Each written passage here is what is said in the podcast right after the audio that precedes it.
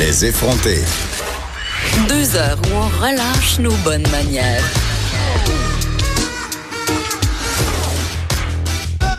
Cube Radio. On a beaucoup parlé euh, de grossophobie en 2019 et je crois qu'on va continuer à en parler en 2020. Euh, du moins, bon, quand j'ai vu passer le statut de notre prochaine invitée sur Facebook, je me suis dit, il faut absolument qu'on lui parle. Joëlle Vaillancourt, conférencière, elle est là. Bonjour, Madame Vaillancourt. Bonjour, Mme Patterson. Écoutez, euh, premièrement, il faut, il faut que je vous dise, là, vous avez fait un statut Facebook sur vos maux de dos et moi-même, pour avoir souffert de maux de dos chroniques pendant des années, je peux vraiment m'identifier à votre détresse. Je sais que ça peut être très, très invalidant. Euh, Racontez-nous, euh, qu'est-ce que c'est votre problème et à quoi vous vous êtes buté? Pourquoi vous avez fait une publication Facebook pour dénoncer, en fait, le traitement dont vous faites l'objet par rapport au corps médical et ces fameux maux de dos? Avec plaisir, mais avant d'expliquer ça, j'aimerais ça pouvoir expliquer un peu mon d'où je viens puis pourquoi j'en suis rendu là. Allez-y. Pour bien comprendre la situation, en fait. Euh, comme vous l'avez dit, je suis conférencière maintenant sur l'estime de soi, une Oui. image corporelle, mais je suis pas arrivée là par hasard. C'est parce que j'ai toujours été, euh, vous allez peut-être voir sur les photos, grande et assez costaude, comme on peut dire. Mm. Je me sens 5 pieds 10, euh, je fais une taille 18. Donc, euh, je me suis fait beaucoup intimider quand j'étais jeune. J'ai souffert de troubles alimentaires même pour pouvoir rentrer dans un cadre de beauté. Et, euh, et là, j'ai toujours fait du sport. En fait, je ne veux pas me justifier en disant que je fais du sport, mais j'ai toujours voulu apprécier euh, faire du sport. Puis, euh, développé un problème de dos, je pense, dû justement au fait d'avoir fait beaucoup plus de sport que ma condition physique me le permettait. Donc, je crois que, en tout cas, en toute probabilité, ça doit être une, une blessure reliée au sport. Et j'ai consulté euh, justement pour ce mal de dos-là. OK. Puis qu'est-ce qui s'est passé? Vous avez consulté à plusieurs reprises? Oui. à, à plusieurs reprises, c'est peu dire. Euh, la première fois que j'ai consulté, en fait, je me suis réveillée un matin avec un mal de dos épouvantable et je me suis rendue à l'urgence même en taxi. Euh, à l'urgence, on m'a pris en main, on m'a peut-être à peine fait quelques tests, touché un peu, puis on me dit ah, euh, tu as un entorse lombaire parce que tu es dans la période de déménagement, tout ça. Congé de travail, euh, antidouleur, on me retourne à la maison. Et euh, on m'a pas fait de tests poussés, tout ça. On a convenu de ce diagnostic-là assez rapidement. Euh, ensuite, j'ai ce- ce- cette douleur-là n'est jamais disparu de l'été, donc j'ai été en congé euh, maladie tout l'été. Et là, c'est là que mon médecin traitant a décidé de me faire voir toutes sortes de spécialistes, euh, spécialistes euh, de l'obésité, parce qu'évidemment, on me dit le Ah! Pas des spécialistes des problèmes de dos? non, non, non, non, non. Ah, ah, ah, Le spécial... ben, en fait, je veux juste le justifier parce qu'il faut que je le mentionne. Euh, je fais aussi de l'arthrose prématurée dans la hanche. Donc, on me dit évidemment que euh, relié, c'est relié à mon poids. Puis ça, je peux le comprendre. Je suis pas ici pour débattre de la gravité, mais j'ai aussi mal au dos. Donc, on me dit, ben, en fait, elle fait aussi de l'arthrose dans le dos, mais euh, sans avoir fait de tests euh, autant qu'on a fait dans ma hanche. Donc, euh, on, me, on me fait rencontrer le, la spécialiste de l'obésité une première fois. Euh, ça s'appelle vraiment comme ça. C'est vraiment à la clinique de l'obésité ici à Québec. Et on me fait aussi mettre sur une liste d'attente pour un orthopédiste, une liste d'attente pour euh, un physiatre, puis une liste d'attente. Puis là, ça finit plus. Mais Madame Vaillancourt, je vous arrête un bref instant. Vous avez spécifié, ça s'appelle vraiment comme ça. C'est parce que vous trouvez ça ordinaire que ça s'appelle clinique de l'obésité? Ben oui, un peu. C'est un peu. euh, ben moi, en fait, juste le terme obésité réfère à, à l'IMC. Puis moi, l'IMC, je, je le trouve assez, euh, on, on peut se le dire, là, assez euh, stigmatisant. Donc, Ouais. si on, dépasse on le remet en question de est- plus en plus. Oui, c'est ça. Donc, juste spécialiste de l'obésité, ça sonne déjà en partant un peu stigmatisant, je trouve. Euh, et euh, en fait, c'est ça. on- Je rencontre plein de spécialistes, puis pour me rendre compte que euh, deux ans plus tard, euh, j'ai encore des mots. Puis j'ai- ah oui, j'ai rencontré aussi une spécialiste spécialiste euh, en, en sport, donc en, en musculo-squelettique. Et euh, ça a été une des rencontres, euh, ma foi, assez, assez troublantes. Je suis arrivée Pourquoi? dans son bureau euh, la première fois, puis déjà quand tu es en, en position de vulnérabilité, quand tu rencontres un spécialiste, et là, euh, je m'assois devant elle, puis je lui dis en partant, écoutez, euh, j'ai déjà souffert de troubles alimentaires, euh, tu sais, je, je veux juste vous le dire parce que je veux pas qu'elle me rentre dedans, puis je veux pas qu'elle me Ouais. parle de mon poids.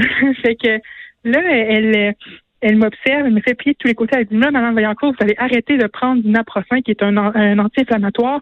Vous allez faire la pression, vous allez avoir un problème de rein, puis en plus, là, il va falloir que vous perdiez du poids parce que on parle pas de chirurgie bariatrique tout de suite, mais là, ça, ça va vraiment pas. Fait que là, je commence à pleurer, évidemment. je pleure, je pleure, je pleure, puis c'est là qu'elle décide de prendre ma pression. Puis évidemment, étant donné que j'étais dans tous mes états, je faisais de la pression. De la haute pression. un moyen encore plus de me stigmatiser sur euh, mon code d'obésité.